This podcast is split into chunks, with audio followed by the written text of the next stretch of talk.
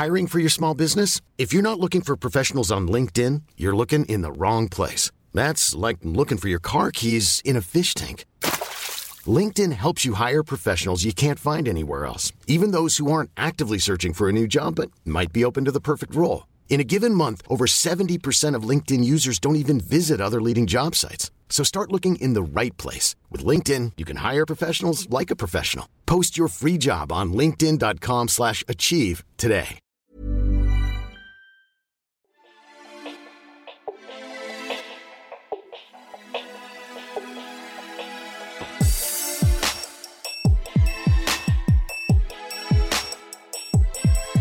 Hello tout le monde, bonjour à toutes, bonjour à tous. Très très heureux de vous accueillir pour le tout premier numéro d'Eurosport Confidential, le podcast où les champions vous livrent leurs souvenirs de sportifs et de fans de sport.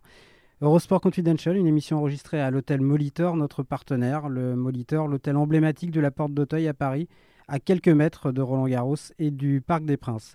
Alors trois parties dans cette émission et un menu entièrement concocté par notre invité. Il y aura d'abord la rétro perso où notre invité évoquera pour vous un grand moment de sa carrière. Ce sera ensuite le jour où, nous parlerons avec lui d'une page de l'histoire du sport qu'il a particulièrement marqué. Et enfin, dans Mon idole, il vous dira quelle est la personnalité sportive qui est pour lui une source d'inspiration. Alors pour ce tout premier numéro d'Eurosport Confidential, il fallait un invité de marque, et c'est le cas, tout sport collectif confondu. Il est le sportif français le plus titré de l'histoire. Il a tout gagné, en club comme avec l'équipe de France. 4 Ligues des Champions, 2 titres olympiques, 5 titres mondiaux, 3 titres européens. Il est handballeur, il est le plus grand gardien de but de tous les temps et je pense que vous aurez tous reconnu monsieur Thierry Omeyer. Bonjour Thierry. Bonjour. Merci beaucoup d'être avec nous aujourd'hui. Bah, c'est avec beaucoup de plaisir. Alors euh, Thierry, d'abord on va évoquer juste euh, cette saison qui est un peu particulière pour vous, la dernière de votre carrière. Je, je, trahis aucun secret. À la fin de cette saison, ce sera, ce sera fini. Euh, oui, exactement. C'est vrai que bah, j'aborde ma dernière saison en tant que, sportif de haut niveau euh, et euh, j'espère faire une belle saison. En tout cas, je vais en profiter un maximum, savourer chaque moment parce que c'est vrai que c'est c'est ce qui c'est ce qui m'a guidé pendant pendant 25 ans le, sport professionnel et j'ai pris énormément de plaisir. J'ai eu la chance de, vivre beaucoup de, belles aventures et euh, j'ai encore envie de, partager euh, bah, des, bons moments avec mes coéquipiers, avec euh, mon club et, et continuer de m'éclater une dernière année sur le terrain on suivra tout ça très près évidemment tout au long de, la saison. Et là, on rentre dans le vif du sujet avec la première rubrique, la rétro perso. Alors pour cette première rubrique, on va voyager un petit peu dans, le temps et dans l'espace. On va revenir dix années en arrière, en 2008, et on va se transporter jusqu'à Pékin, en Chine. Alors Thierry, vu votre palmarès, vu votre parcours, euh, il y avait le choix hein, pour choisir un moment fort de votre carrière. Est-ce que malgré tout, un des deux titres olympiques, et le premier, parce que le premier c'est toujours particulier, ça a été une forme d'évidence quand même. Oui, oui, bien sûr. Euh, après, le, choix le plus dur, c'était de choisir entre les deux, entre 2008 et, 2012. Euh, c'est vrai que le, titre olympique, c'est les Jeux, c'est la plus belle de toutes les compétitions. C'est la compétition universelle par excellence. Elle rassemble tous les sportifs, tous les pays, toutes les disciplines pendant 15 jours, et tout le monde est et tout le monde du sport et, au-delà même euh, est focalisé euh, autour de, cet événement. Euh, quand on est sportif de haut niveau, l'objectif c'est vraiment de, pouvoir y, participer un jour. Et au-delà d'y participer, gagner une médaille d'or olympique, forcément, c'est l'accomplissement suprême quand on, est, quand on est sportif. Et puis c'était le, seul que vous n'aviez pas gagné à ce moment-là. Vous aviez été champion d'Europe, vous aviez été champion du monde. mais pas de titre olympique. On va revenir un peu sur le contexte. Il y a les Jeux d'Athènes en 2004, qui s'était pas très bien passé pour l'équipe de France, ça avait été plutôt une déception. En 2006, il y a un titre européen. Et puis il y a ce mondial 2007 en Allemagne qui avait été particulier pour vous. Euh, on se souvient du, dénouement en demi contre l'Allemagne, une fin de match euh, très tendue, un peu, un peu polémique. Et, pour vous, c'était particulier parce que si je dis pas de bêtises, c'était votre première saison à Kiel à ce moment-là, et vous étiez euh, à Kiel en, concurrence avec celui qui était le gardien de but de l'équipe d'Allemagne. Donc à, plein d'égards, c'était un match un peu particulier pour vous. Et le fait d'avoir perdu ce match-là, j'imagine que pour euh, Pékin, les, Jeux, c'était une revanche collective et personnelle peut-être? Oui, bien sûr. Il y a eu ce, mondial 2007 où vraiment on a eu un sentiment énorme de frustration une grosse déception, mais on, s'en est servi aussi. On s'en est servi pour, pour se dire, voilà, quand un match peut se jouer à, des petits détails dans, les dernières secondes d'un match, euh, bah, on voit qu'il peut nous, échapper. Donc le tout, c'était de, continuer à, travailler, de progresser encore plus pour justement essayer d'éviter d'arriver euh, dans, ces moments-là où, le match peut basculer des deux côtés et essayer de, faire en sorte qu'on puisse être en capacité de, gagner le match un peu plus tôt. Donc on a continué de travailler, euh, on s'est entraîné dur, on a fait une préparation pour les Jeux Olympiques vraiment on était tous, on a tous dépassé nos limites, on s'est tous poussés les uns les autres. Euh, dans, la souffrance pour euh, justement arriver dans la meilleure forme physique possible euh, aux, Jeux Olympiques à Pékin.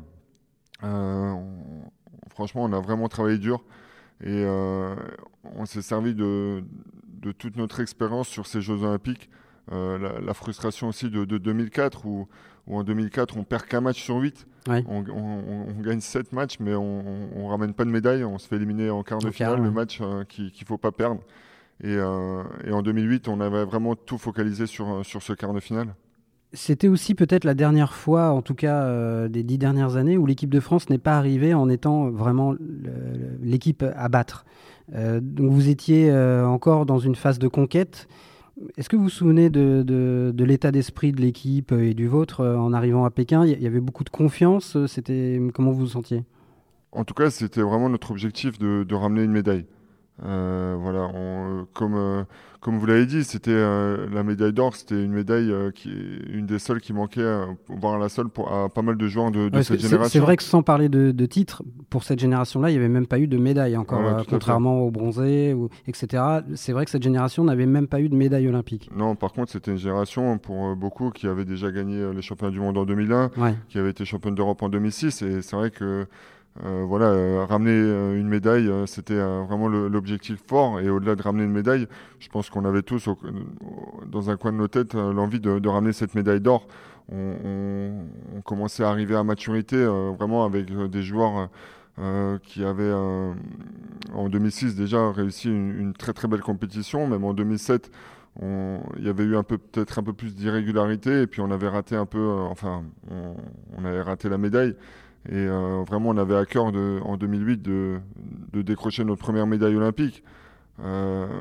2004, euh, le souvenir de 2004, c'est un des souvenirs les plus durs parce qu'en 2004, on se fait sortir euh, par l'équipe de Russie et qu'on retrouve en, 2008 sur le quart. Et je pense que c'était bien de les retrouver parce qu'on voulait tous effacer ce souvenir de 2004. C'était vraiment le point de bascule, ce quart de finale contre la Russie en 2008. Comme vous le dites, les retrouvailles, il y avait beaucoup, beaucoup de choses en jeu par rapport, euh, évidemment, la qualif pour l'ennemi, mais ce qui s'était passé quatre ans avant. Le fait de gagner ce match-là, ça a été un cap. Euh, la médaille, même la médaille n'était pas encore gagnée, mais ça a quand même été un cap déterminant, j'imagine.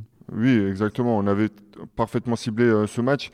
on sait que les quarts de finale, bah, ça ne te donne pas de médaille.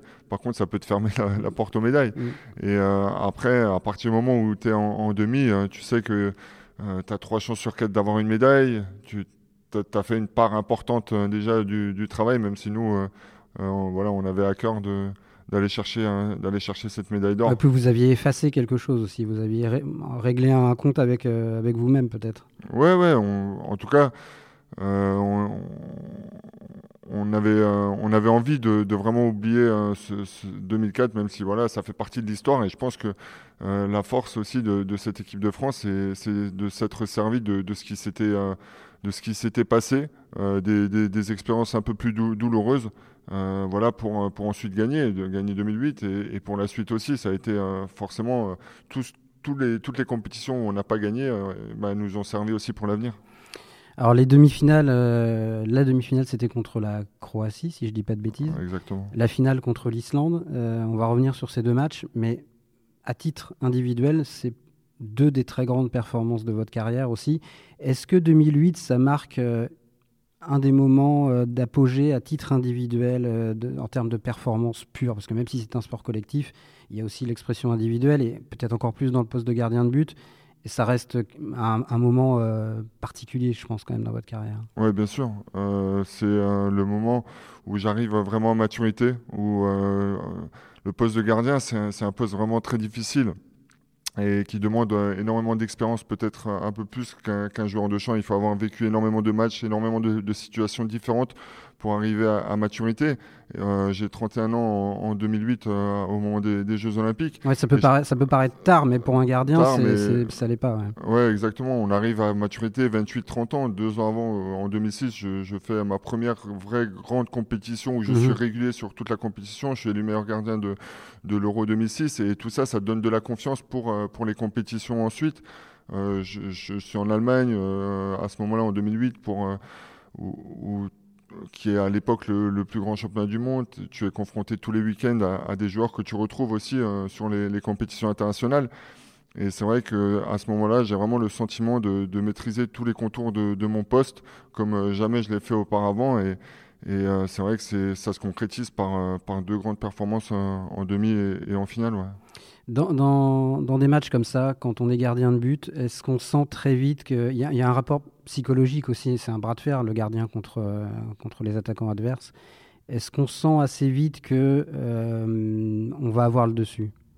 Bah, C'est important, en tout cas, même si euh, des matchs passés, par exemple, on retrouve la Croatie en, demi-finale qu'on avait battu en, 2006 et en, 2007 sur, sur l'Euro et sur le Mondial. Vous beaucoup battu après aussi d'ailleurs. Ouais, ouais. Et, et c'est important de, dès le début du match, de reprendre l'ascendant sur les tirants, de, leur montrer qu'encore une fois, euh, bah, on va être présent et que ça va être un jour difficile, euh, difficile pour eux.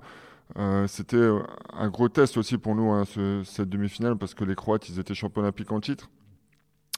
c'était l'équipe, les France-Croatie à l'époque, c'était le gros match, vraiment les, deux équipes qui avaient dominé ce début des, des années 2000.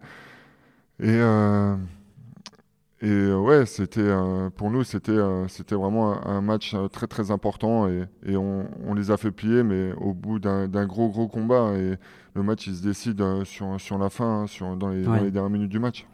Alors, une fois cette victoire en poche, la médaille est assurée. mais quand on est en finale des Jeux Olympiques, alors, malheureusement, vous l'avez connu après, un peu plus tard.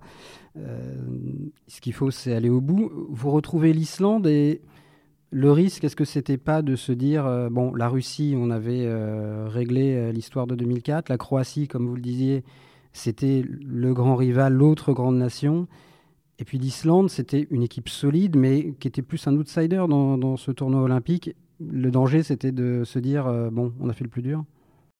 Ouais, après, on, est en finale des JO, et c'est vrai que l'Islande était peut-être et c'est très certainement euh, une surprise de, les retrouver à ce, niveau-là de, la compétition, même s'ils ont euh, ils avaient vraiment une, très très belle génération avec énormément de joueurs qui jouaient en Bundesliga, des joueurs aguerris, à maturité, avec de, l'expérience, comme Stefansson, un des, un des plus grands joueurs, certainement le plus grand joueur islandais de l'histoire. Et, et c'est vrai que mais nous, on, pensait à nous, on pensait, voilà, on, voulait pas euh, laisser passer cette chance parce que les, jeux, tu les joues que tous les 4 ans. Tu sais pas si tu vas encore être là dans 4 ans. Euh, euh, une médaille d'or olympique, c'est quelque chose.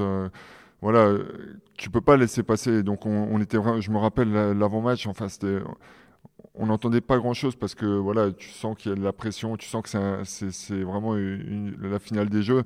C'est le, rêve pour tout sportif de, disputer ce match-là, mais on voulait vraiment pas le laisser échapper. Je pense qu'on a fait vraiment un match euh, plein. On a on est bien rentré dans le match, même si euh, au début c'est un peu serré et au fur et à mesure on a réussi à les faire, à les faire plier. Je pense que nous on était encore plus déterminés qu'eux pour aller chercher cette médaille d'or. Eux certainement à un moment peut-être ils, ils, avaient réussi leur tournoi. mais euh, on allait la chercher. On allait chercher. Euh, c'était énorme parce que c'était la dernière, le dernier jour comme à chaque fois, parce que la finale, c'est toujours le, dernier jour, la finale des garçons. Et il y avait tous les, tous les athlètes dans les tribunes, même si on était loin à Pékin, il y avait toute une tribune avec que des, Français, la famille qui, était, qui avait fait le déplacement, les, athlètes qui avaient déjà terminé leur compétition. Et... ça rajoute un poids, ça, ou c'est un, un atout? Non, non, c'est un, un atout c'est un atout. À chaque fois qu'on partait à un match, euh, c'est ça que, j'aime dans, l'esprit des jeux. On vit tous ensemble, tous les athlètes euh, dans le même bâtiment de, l'équipe de France. Euh, dès qu'il y a un athlète qui part à une compétition, on lui dit des petits mots d'encouragement. Et au fur et à mesure que nous on avançait dans la compétition, on sentait vraiment que, les autres athlètes, bah, ils étaient derrière nous. Ils nous encourageaient et, ça, ça, ça crée vraiment encore plus d'envie, plus de motivation parce que tu as envie de décrocher cette médaille pour ton pays. Alors, 5 euh, buts d'écart, si je me souviens bien à la fin. Vous qui avez tout gagné, euh, quelle différence vous faites? Est-ce que c'est pas forcément plus dur, entre guillemets, d'être champion olympique que d'être champion d'Europe, par exemple, où il y a une, densité qui est assez, euh, assez énorme? Aux Jeux olympiques, on sait qu'il y a moins d'équipes, il, y en a, il y en a 12, je crois. La, différence, c'est quoi? C'est plus que la performance, c'est l'émotion qui est peut-être pas plus forte, mais vraiment particulière par rapport à autre chose? Ouais, si, pour moi, c'est au-dessus de tout. Bah, déjà, les jeux, c'est très difficile parce que c'est que tous les 4 ans. Euh, comme vous dites, il n'y a, que 12 équipes à chaque fois. Donc, déjà, il faut arriver à se qualifier. Euh, c'est vraiment, vraiment compliqué parce que euh, déjà, tu as un champion par continent, plus derrière, tu n'as que 7, voire 8 peut-être européens, donc qui sont les, les meilleurs dans, dans, cette, dans cette discipline qu'est le handball. Donc, donc c'est vrai que quand tu gagnes les jeux, c'est un sentiment de, de plénitude. Tu es au-dessus, tu es, sur le toit du monde. C'est c'est un sentiment qu'on retrouve euh, qu'on retrouve pas à un autre moment même alors quand tu es champion du monde c'est vraiment quelque chose d'exceptionnel et, et, euh, qui est aussi très grand mais les jeux c'est au-dessus au-dessus de tout parce que euh, comme j'ai dit tu rassembles tous les regards sont, sont, sont, focalisés sur, sur ces Jeux Olympiques. Il y a peut-être encore plus de pression parce que tu sais que tu sais que tu tu vas pas forcément les rejouer quatre ans après ou tu sais pas ce qui peut se passer. Donc euh, ouais, les, les jeux, il n'y a, y a, pas photo. Pour moi, ça, ça, reste la plus belle de toutes les médailles. Jérôme Fernandez qui est dans les bras de, de Titi Meyer, juste derrière le banc tricolore. Quel moment énorme pour le, le sport français. Il reste 5 secondes, 4 secondes maintenant. 2, 1. Christophe, ils sont champions olympiques Énorme satisfaction pour l'équipe de France. Après deux titres de champion du monde, un titre de champion d'Europe, la voici, cette médaille d'or. La France est championne olympique. 2012 à Londres, euh, rebelote, nouveau titre olympique. Euh, vous faites une différence entre les deux en termes d'intensité d'émotion ou j'imagine qu'on n'est pas blasé de ce genre de choses. Ah non, non, non, parce que quand tu sors euh, des jeux en, en 2008, ce que tu regardes, c'est bah, c'est quand les prochains. C'est chaque fois tu te fixes des, des objectifs par, par Olympiade et, et euh, voilà moi en 2008 j'ai bon, j'ai déjà 31 ans je me dis bon 2012 euh, allez il faut absolument que, que, que, je pousse pour aller jusque là euh, et après en plus c'est à Londres c'est il y avait toute ma famille, tous mes amis. Je pense que pour tout le monde, c'était plus proche. On, la vit plus. Et puis, et puis, euh, et puis c'était magnifique. Il y avait énormément de Français dans la salle. À partir euh, des, quarts de finale, on, est allé jouer dans une salle où il y avait 12 000 personnes. Sur les 12 000, il y avait, je sais pas, 6, 8 000. On avait l'impression qu'il y avait que des Français hein, dans, la salle. Il y avait presque à domicile, quoi. Ouais, ouais. Il y avait vraiment une, superbe ambiance. Conserver un titre olympique, euh, c'est, c'est, voilà, c'était montrer aussi qu'on pouvait, après avoir gagné un titre, euh, bah, rééditer cette performance, exister encore 4 ans après, c'est quand même quelque chose d'énorme, même si on restait sur beaucoup de, titres entre, entre les deux. Euh, ouais, c'était très très fort et c'est pour ça que c'est très difficile de, différencier les deux. J'ai même pas envie de différencier les deux titres euh, parce que conserver un titre olympique, c'est quelque chose de, très difficile aussi. 2008, vous êtes élu non seulement meilleur gardien du tournoi, mais vous allez être élu meilleur joueur de l'année, fin 2008. Ah, vous faites un sport co, vous avez un rôle particulier dans l'équipe euh, en tant que gardien de but. Est-ce que ces honneurs individuels, c'est quelque chose qui, qui, compte pour vous ou, ça vous passe au-dessus de la tête? Souvent, on a l'impression que vous ne vous mettez pas trop en avant. Et je me demande si quand même, quand on reçoit, vous avez été élu aussi en 2010 meilleur gardien de tous les temps, euh, ça compte pour vous ces, petites choses-là? Oui, bah, je pense qu'on est sportif quand même. Euh, la, reconnaissance individuelle, elle est importante. Euh, maintenant, si on fait un sport collectif, c'est pour gagner des titres. Et euh, avant tout, pour moi, c'est gagner des titres avec mes, coéquipiers. Si derrière, en plus, il y, a une reconnaissance comme celle-ci au terme d'une année où on a pu gagner euh, la plus grande de, toutes les compétitions, forcément, c'est énormément de, fierté. C'est un honneur aussi d'être sur la liste aux côtés de tous ces, grands joueurs. Et ça montre aussi ben, l'importance qu'on a pu avoir sur, la performance de, l'équipe et sur le résultat. Et au-delà de ça, ça met en avant mon poste, le poste de gardien de but, qui pour moi est primordial au handball. Et, et c'est euh, vraiment un, poste que, que j'adore et où je me suis éclaté, qui m'a permis de, progresser, de, grandir euh, tout au long de, ma carrière. Cette recherche de, la perfection, parce qu'on termine jamais un match à, zéro but. Et, euh, et cette influence qu'on peut avoir sur, sur le, le, le résultat d'un match parce que le gardien, il est tellement sollicité, on, sait qu'on va prendre des buts, mais on peut faire des arrêts, sauver des situations. Et, c'est tout ça qui, qui, m'a fait m'éclater à ce poste-là. Allez, on va passer à la deuxième partie de l'émission, le jour où on va aller encore plus loin dans le temps et il va aussi être question d'un gardien de but, même si on va quitter le, handball. Deuxième partie d'Eurosport Confidential, la deuxième rubrique, le jour où. Et ce n'est plus Thierry Omeyer, le champion, qui va vous parler, mais Thierry Omeyer, le passionné de sport, et même Thierry Omeyer, l'enfant, puisqu'on va se rendre au 21 juin 1986 à Guadalajara. On voyage aujourd'hui après Pékin à Guadalajara. Quart de finale de Coupe du Monde entre l'équipe de France, celle de Michel Platini, et le Brésil de Zico, de Socrates. Pourquoi ce choix-là, Thierry? Euh, tout simplement parce que c'est un match qui m'a marqué. C'est très certainement, enfin j'en suis sûr, c'est mon premier grand souvenir euh, de, sport euh, dont j'arrive à, me remémorer, où, je sais exactement où, j'étais et, comment j'ai vécu ce match. J'ai encore plein d'images euh, dans la tête euh, de, ce match-là. J'avais 9 ans, euh, alors ça me rajeunit pas, mais, mais c'est vrai que c'était vraiment un, très très grand match. C'était la Coupe du Monde. 86 au, Mexique et, c'est vrai que ce match il m'aura vraiment marqué ouais.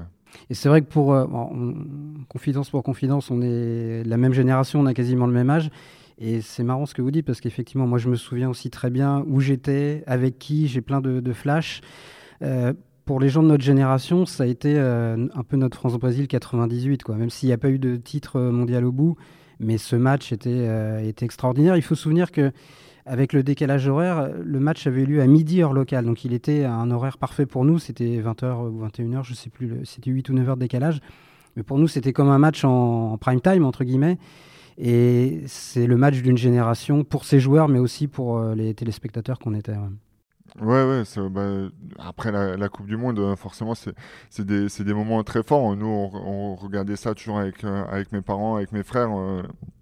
Euh, c'était des moments aussi où on pouvait se retrouver avec les amis autour d'un barbecue et, et voilà, vivre, vivre ce, ce match-là, être à fond. Alors, c'était un samedi soir en plus. Ouais, c'était un samedi. et déjà, il y avait eu le, France-Italie 2-0 qu'on avait gagné en huitième. Et là, retrouver le, Brésil, et c'est vrai qu'on n'était pas forcément euh, favori. En tout cas, c'était un gros match, hein, parce que en face, il y avait, nous, on avait une grosse, grosse équipe aussi, mais c'était vraiment un, super match. Et on avait tous envie de, de voir l'équipe de France hein, gagner, euh, gagner ce match-là. Et, et moi, je, alors il y a des moments très forts qui m'ont marqué dans ce match. Et, et un truc, alors peut-être c'est pour ça un peu que je suis devenu gardien, j'en sais rien, euh, où j'avais déjà l'âme d'être d'être gardien, mais je, me rappelle de ce penalty sorti dans le temps réglementaire par par c'est un partout, je crois. Euh, et, je me rappelle euh, Platini qui va qui va dire quelque chose à, à Bats.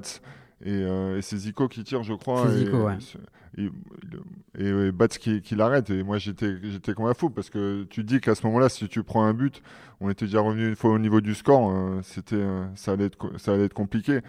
Mais un partout, alors, ça reste pour moi un des plus grands matchs et je pense que beaucoup de gens ont dit que ça reste un des plus grands matchs de, l'histoire. Et moi, ce match, à l'époque, on, avait un magnétoscope et ce match, on l'avait enregistré. Je l'ai regardé plusieurs fois parce qu'il euh, n'y avait pas autant de, sport que, ce qu'on peut voir aujourd'hui. Euh.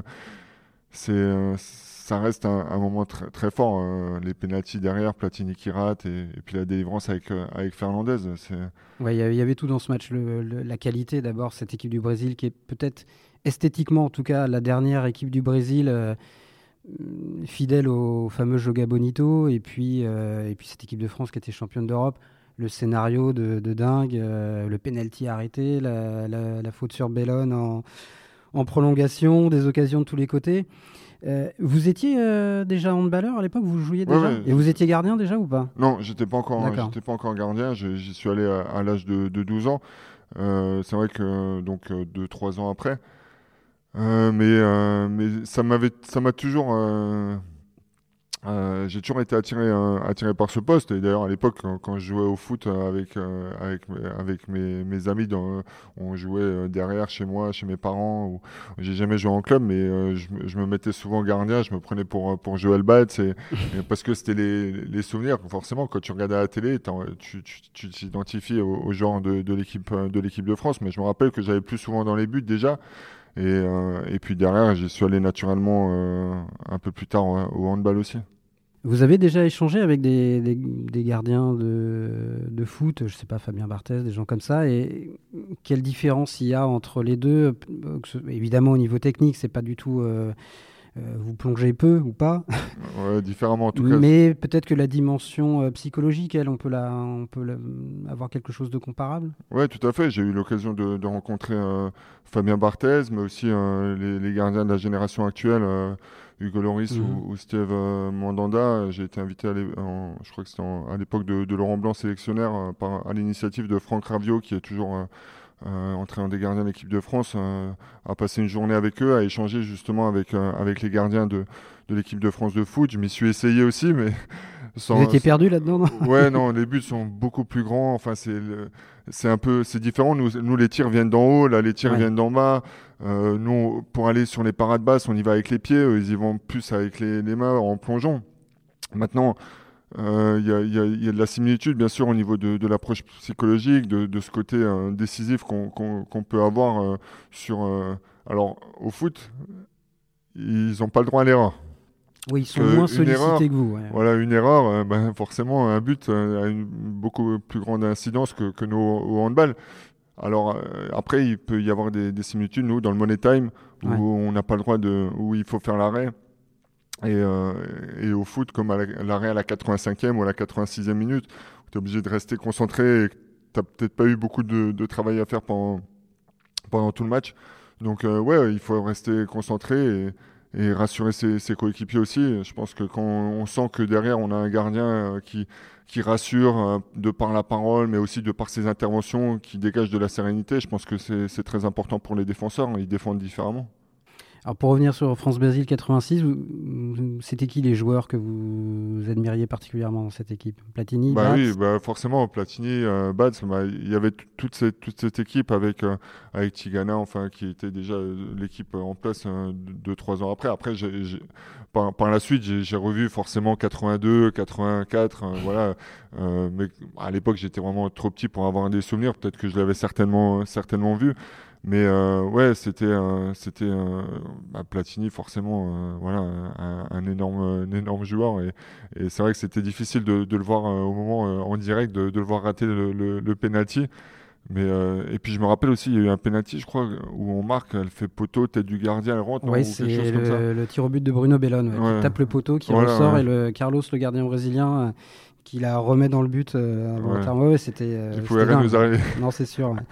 Euh, cette génération n'a pas été championne du monde, malheureusement. Elle s'est arrêtée en demi-finale en 86, quelques jours après, contre l'Allemagne, comme en 82, mais avec un scénario beaucoup moins épique.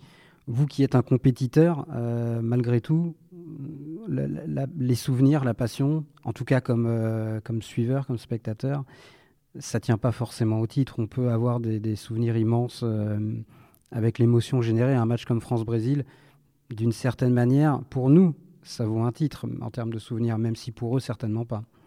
Oui, bien sûr, bien sûr. Euh, bah, on se rappelle, mais pareil, le, match de, 82, il aura marqué toute une génération aussi. Euh, forcément, ce match-là, euh, ce quart de finale France-Brésil, en plus c'était au Mexique, il y avait plein de, forcément beaucoup plus de Brésiliens, que, de, Français, et, tout ça fait que oui, tu t'en rappelles et, ça reste des souvenirs qui ont marqué l'histoire du sport et, en tout cas du, sport, euh, sport français, certainement du sport, euh, du sport brésilien aussi, même si c'était un souvenir plus négatif. Mais, euh, oui, le, sport ne.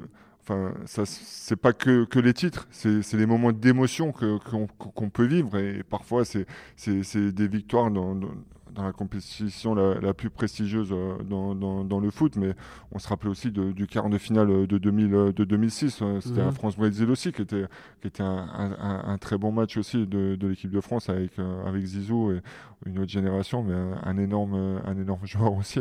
Oui, c'est clair. France 98, pour vous, c'est un souvenir qui est moins intense. C'est quoi? C'est la, la force du souvenir de l'enfant aussi, peut-être, qui prime là-dessus? Oui, bien sûr. Alors, euh, bien sûr, on me demande de choisir des, moments de, sport. Il y en a eu énormément euh, euh, que, j'ai pu suivre, que j'ai pu, que j'ai pu admirer. France 98, forcément, je m'en rappelle aussi. J'étais encore jeune, j'avais une 21 ans. c'était, c'était en France et j'ai eu la chance de, vivre ça aussi de, l'extérieur avec, avec toute tous ces gens qui étaient, qui étaient dans, dans la rue et, de, de, pouvoir vivre un, moment de, communion comme ça avec, avec tous les gens, euh, c'était, euh, moi, devant ma, derrière ma télé, c'était énorme. On, vibrait aussi avec, euh, avec cette équipe de France, le fait que, que ce soit organisé en France aussi. maintenant, j'avais envie de, de, revenir sur, sur ce moment-là. C'est un match qui m'a marqué, que, que j'oublierai jamais et qui reste mon premier, mon premier grand, grand souvenir euh, de, sport, même si après il y a eu les, Jeux de 92 qui m'ont marqué aussi avec, euh, avec les, la première médaille pour le handball français, la Dream Team et tout ça, euh, Jordan, enfin voilà, c'était... À l'époque, on n'avait pas cette chance de, pouvoir suivre autant de, de sport. Dès qu'il y avait du sport, moi j'allumais la télé, je, je regardais les, chaînes où, c'était retransmis, on n'avait pas énormément de chaînes, hein, mm. donc c'était... c'est pour ça aussi que j'avais envie de revenir aussi loin. 1986, euh, vous avez un souvenir de la demi-finale perdue contre euh, l'Allemagne ouais, 2-0, ouais. On, prend un but à la, fin, je crois. un, but au début et un, but, à la fin. But, oui, oui, un but au début, le deuxième à la fin. Après, on, y croit pendant tout le match, mais on, voit quand même qu'on est un peu. Enfin, que l'Allemagne. Euh, j'ai l'impression qu'on est. Qu'on va pas y arriver. Ouais, qu'on va pas y arriver, que le, le match d'avant a tellement. on était. L'équipe de France était tellement contente d'être passée. et après, ouais, il y a. Mais c'est là où il y a euh, euh, le choc Baptiste. Euh, ah non, ça c'était en, 82. ça, Non, là le match de 86 était beaucoup moins. Même si l'élimination était également me rappelle à la de, de, la finale aussi, 3-2 contre avec l'Argentine. L'Allemagne, Argentine-Allemagne, ouais. Et le foot, à l'époque, vous étiez supporter assidu du, du Racing, peut-être de Strasbourg, parce que vous êtes alsacien. C'était quoi votre équipe de cœur? Ouais, ouais, j'aimais bien euh, le. J'aimais, euh, bah après, j'ai pas eu l'occasion d'y aller avant, je pense avant le début des années 90, où j'étais allé voir euh, mon premier match de foot en live, le, Racing Strasbourg à l'époque. C'était un Racing Saint-Etienne, je pense. À l'époque de Franck Leboeuf, non Ouais, ouais, peut-être juste un peu avant, mais.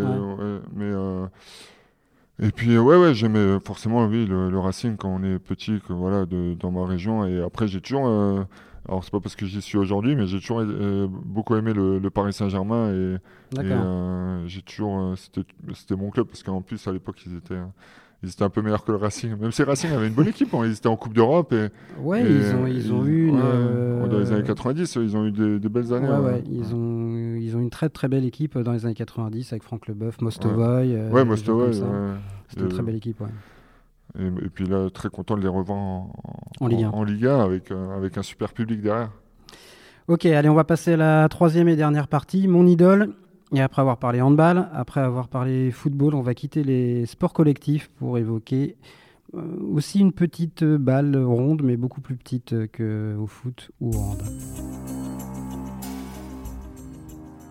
Mon idole, ou plutôt son idole, l'idole de Thierry Omeyer, la personnalité sportive euh, qu'il a choisi d'évoquer aujourd'hui, c'est un tennisman, il euh, a remporté 20 titres du Grand Chelem, c'est Roger Federer. Alors, pourquoi Federer, euh, Thierry? Et pourquoi le tennis d'abord? Est-ce que c'est un sport que vous aimez particulièrement? Ouais, j'aime beaucoup le tennis. c'est vrai que j'ai toujours bah, le handball, c'est un sport co et j'ai toujours fait ça tout au long de depuis que je suis tout petit parce que mes parents jouaient tous les deux.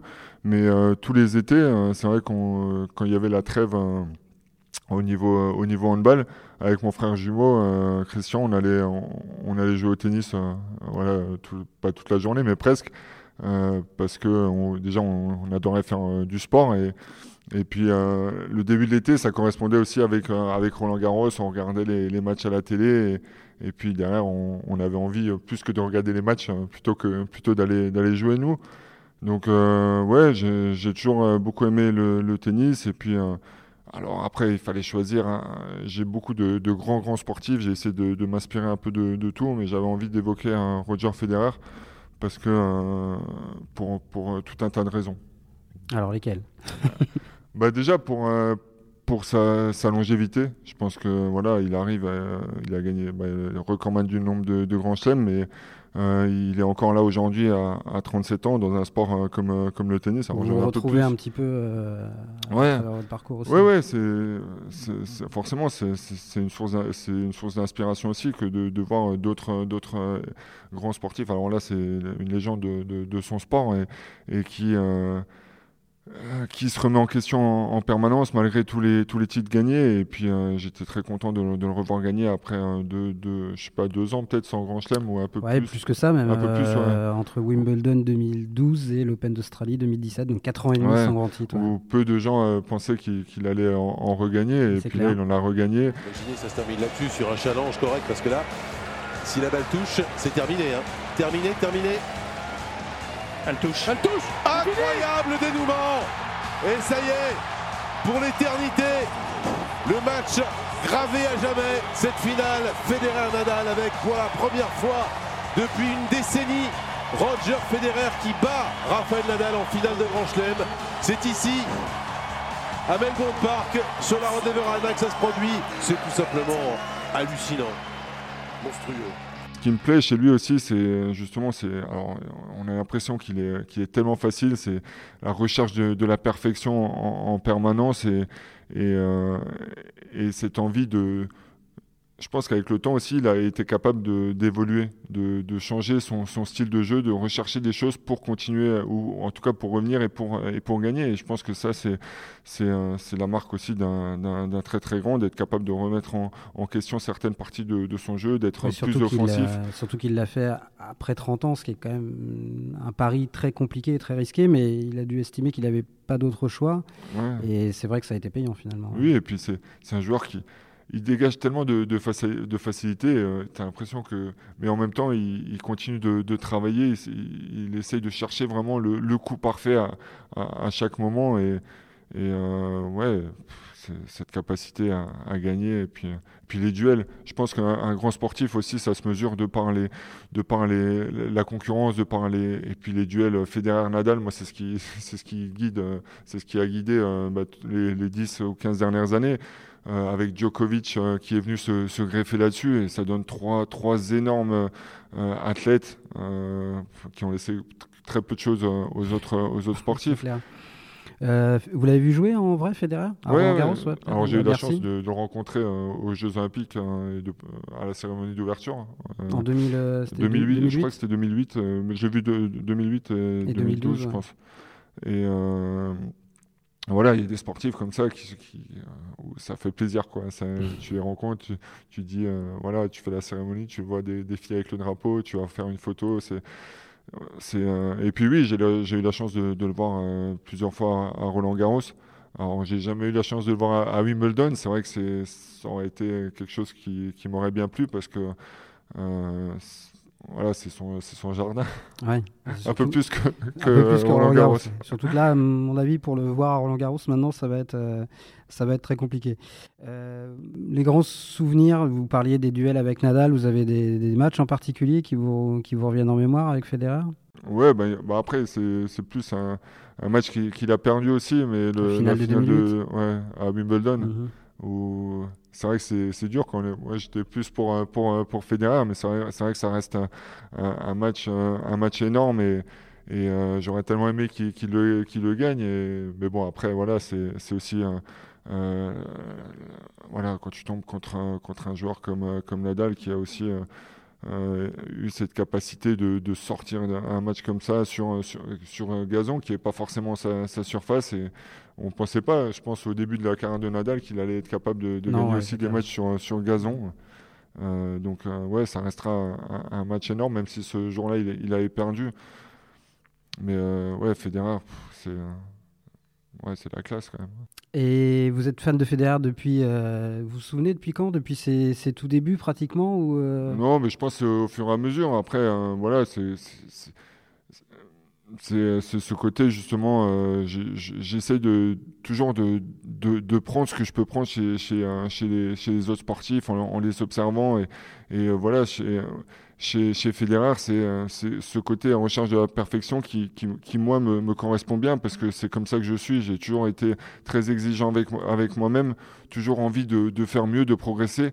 Et, euh, et, dans le poste de gardien, on est un peu dans cette approche individuelle qui peut exister au tennis où euh, tu peux compter que sur toi. C'est-à-dire, alors au handball, bien sûr, il y, y, a la défense, mais dans ta préparation individuelle, tu es, tout seul, enfin, dans ta performance derrière, c'est toi qui vas arrêter la balle, c'est toi qui vas devoir euh, répondre présent. Et, ça, c'est quelque chose. Euh, du coup, où je peux m'inspirer plus de, cette capacité qu'ont les sportifs individuels à, devoir répondre présent et, tout le temps, tout le temps, et de compter que sur eux. Et, ça, euh, dans, dans l'approche mentale, psychologique, je pense qu'on retrouve ça aussi dans le poste de gardien de but. Donc c'est dans la quête de la perfection de quoi? Du, geste technique du... Ouais, et puis d'essayer de, de, faire à chaque fois le, la parade qu'il faut, l'arrêt qu'il faut. Euh, voilà, comme j'ai dit, on, au handball, euh, je pourrais jamais faire le match parfait parce que je, ne terminerai jamais à zéro but en caissé. Donc, euh, donc tu te dis toujours tu peux faire mieux, tu peux faire mieux. Et, et ça, c'est quelque chose qui, qui m'a qui m'a animé tout au long de, ma carrière et qui m'a qui m'a fait avancer. Il y a des d'autres joueurs qui vous qui vous plaisent dans le tennis d'aujourd'hui, dans la nouvelle génération, je sais pas, qui où, vous avez l'impression que quand cette génération-là va partir, Federer, Nadal, Djokovic, euh, il va y avoir un, creux euh, assez, euh, assez important. Alors on, verra. Ce qui est sûr, c'est que ce sera une énorme génération qui, qui va s'arrêter. En plus, bon alors Djokovic est peut-être un, peu plus jeune ou enfin avec Nadal, il, a 31. ouais, bon, ils vont encore jouer encore un peu. Surtout qu'il a eu deux ans un peu moins Djokovic, donc en général ça, ça, permet de rallonger un peu quand même quand tu, quand tu joues un peu moins pendant, mhm. pendant un petit moment. après, je pense qu'il y a des, des, nouveaux joueurs euh, au fur et à mesure qui vont, qui vont arriver, qui vont prendre, euh, qui vont prendre la, la place dans, dans, dans l'esprit des gens. Ça prendra peut-être un peu de temps, mais à l'époque, moi, je me rappelle, hein, il y avait Edberg, Becker, euh, Agassi, Lendl, Sampras derrière. enfin, il y a eu plein d'énormes joueurs et on se disait peut-être à l'époque aussi, derrière ces joueurs-là, qui sait qui, qui, sait qui va arriver. Donc,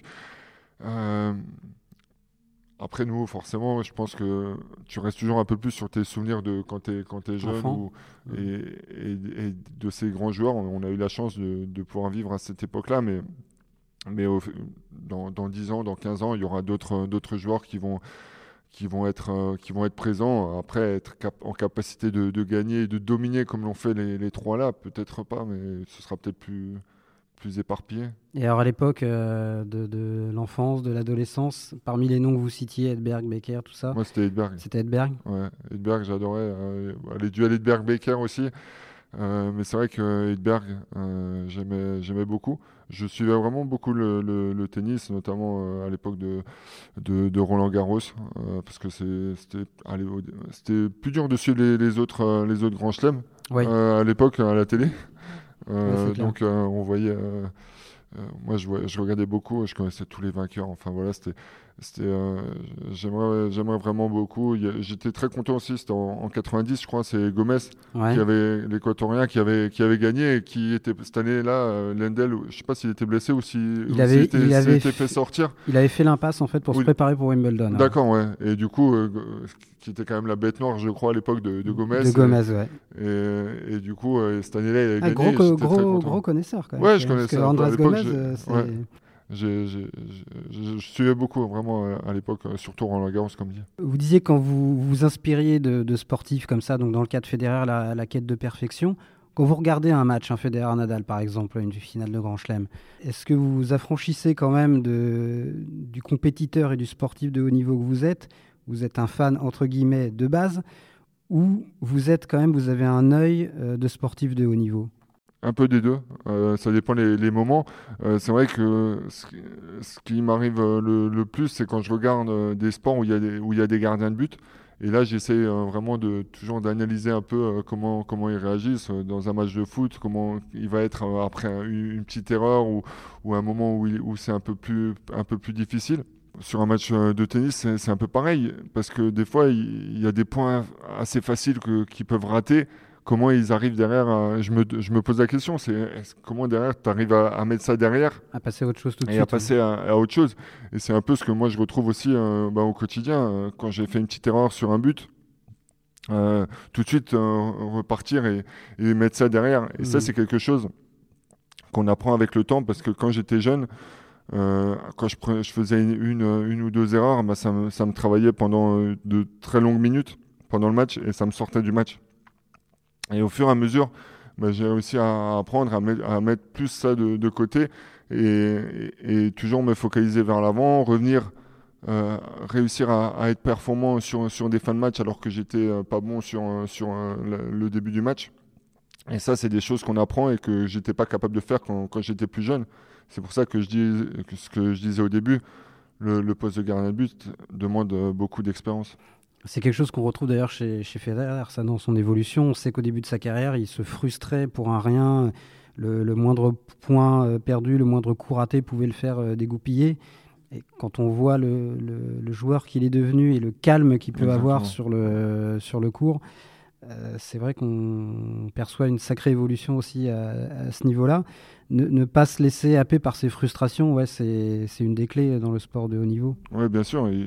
Il, est calme, il dégage une sérénité aussi euh, voilà, à, tout instant. Et, je pense que c'est important.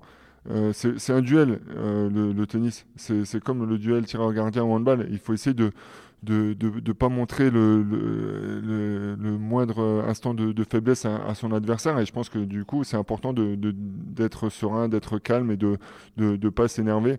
Euh, c'est pareil, moi, des fois, quand je prends euh, un ou deux buts du même joueur, euh, il y a ce duel psychologique qui rentre en, mhm. ligne de compte. Et justement, faut, moi, j'essaie plus de me dire, OK, tu as marqué un, deux, mais attends, le troisième, c'est moi qui vais l'avoir, le quatrième. Et il faut essayer de rentrer dans la, dans la tête de l'autre. Et, je pense que ça, c'est très important.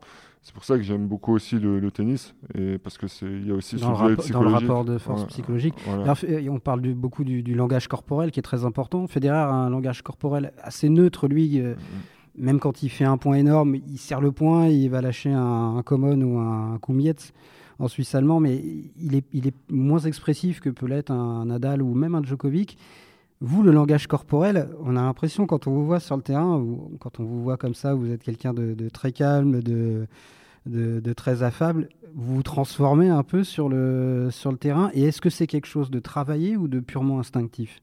En tout cas, c'est quelque chose que je faisais pas autant au, début, De, ma carrière et que j'ai appris à faire, qui s'est fait peut-être naturellement pour essayer de d'évoluer aussi dans, mon jeu, d'évoluer dans, dans l'impact que je pouvais avoir sur, euh, sur mes coéquipiers, sur, mes, sur, euh, sur les adversaires. Essayer de, de montrer une grande présence euh, parce que des fois, tu es un peu moins bien dans un match, il faut essayer d'apporter autre chose. Il faut en imposer quand même. Oui, il faut en imposer, il faut essayer de, rentrer dans la tête des adversaires, mais aussi de montrer à ses coéquipiers, euh, voilà, on est là, les gars, je, suis là derrière, euh, vous pouvez compter sur moi. Et, et, tout ça, c'est vrai que le langage corporel, il, rentre beaucoup en, ligne de compte. Ouais, c'est quelque chose que... Alors, euh, c'est vrai que je suis en dehors du, du terrain, je suis beaucoup plus calme et quand je rentre sur le terrain, j'essaie d'être beaucoup plus extraverti. J'adore jouer avec, euh, avec le public, avec, euh, avec les, supporters. Et ça, c'est quelque chose que j'ai appris aussi au fur et à mesure de ma carrière. Euh, les matchs devant 10 000, quand j'étais en Allemagne, c'est 10 000 personnes, c'était mon quotidien. Et, mais à chaque fois, c'est j'avais des frissons quand je rentrais sur le terrain parce que euh, même si tu joues toutes les semaines devant 10 000 personnes, euh, ben c'est ça, c'est ça le sport, sport de niveau, c'est ça que tu as envie de, faire et c'est pour ça que tu t'entraînes euh, tous les jours en dur, c'est pour vivre des moments avec le public.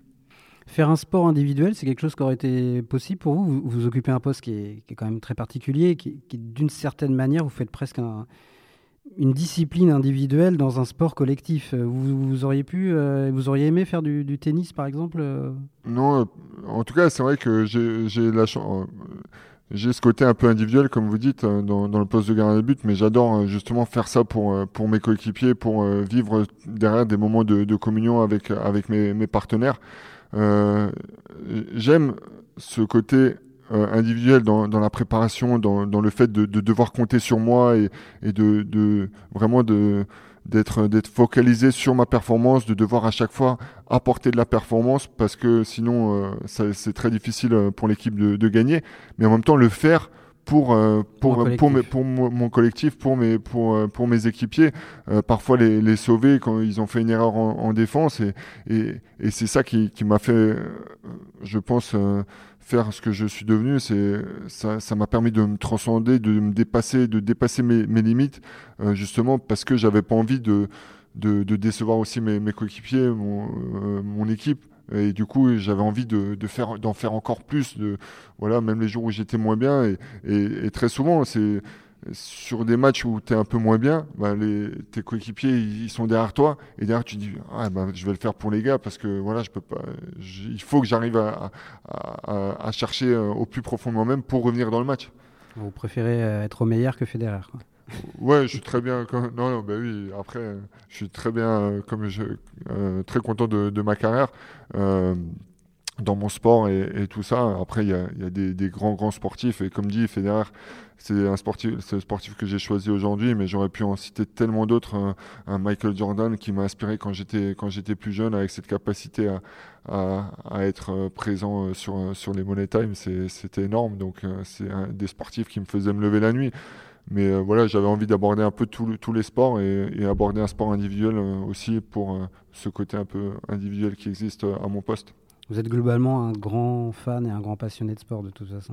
Ouais, ouais j'ai toujours adoré, euh, adoré le, sport. Quand j'arrêterai le handball, je continuerai à, pratiquer, à pratiquer le sport. Je me remettrai un peu plus euh, au, tennis euh, parce que, parce que j'aime beaucoup.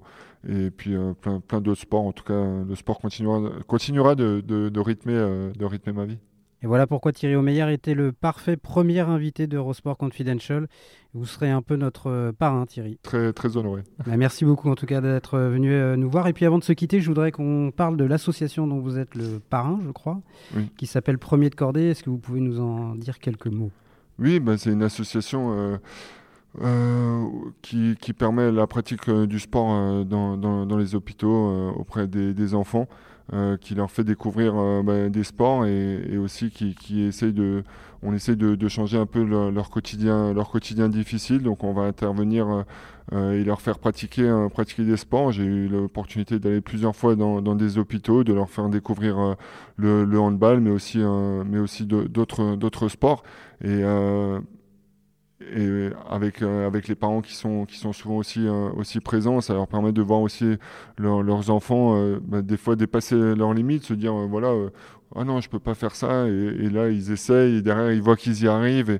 Et, pendant quelques moments pendant quelques instants bah, ils oublient un peu leur, leur, leur quotidien à l'hôpital. Et, et quand tu vois les, les sourires les sourires des, des enfants dans, dans ces moments là c'est vrai que ça fait vraiment vraiment plaisir L'association s'appelle donc Premier de Cordée. On mettra toutes les infos, toutes les coordonnées euh, nécessaires sur le site. Merci encore Thierry Omeyer. Bonne saison, bonne dernière saison avec le Paris Saint-Germain. On vous souhaite le meilleur. Et on se retrouve le mois prochain pour un nouvel épisode d'Eurosport Confidential. Merci, au revoir à tous.